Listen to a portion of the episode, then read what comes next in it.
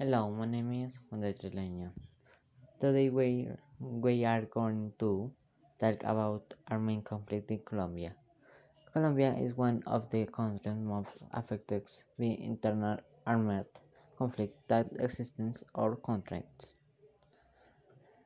This affects several things such as economic, developmental, and exploitation of resources.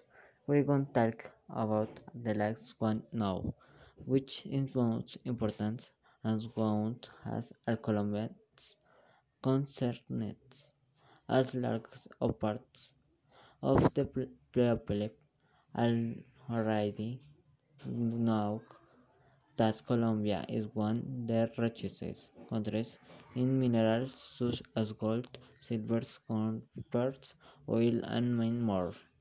Colombia is always in the shadows of many companies that are in charge of extracting the minerals which machines that the contains and to wine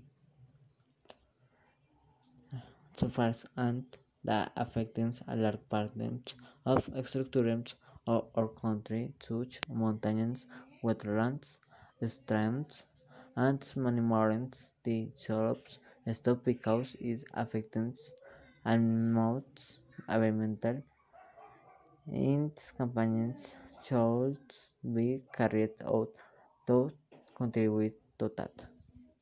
Thanks.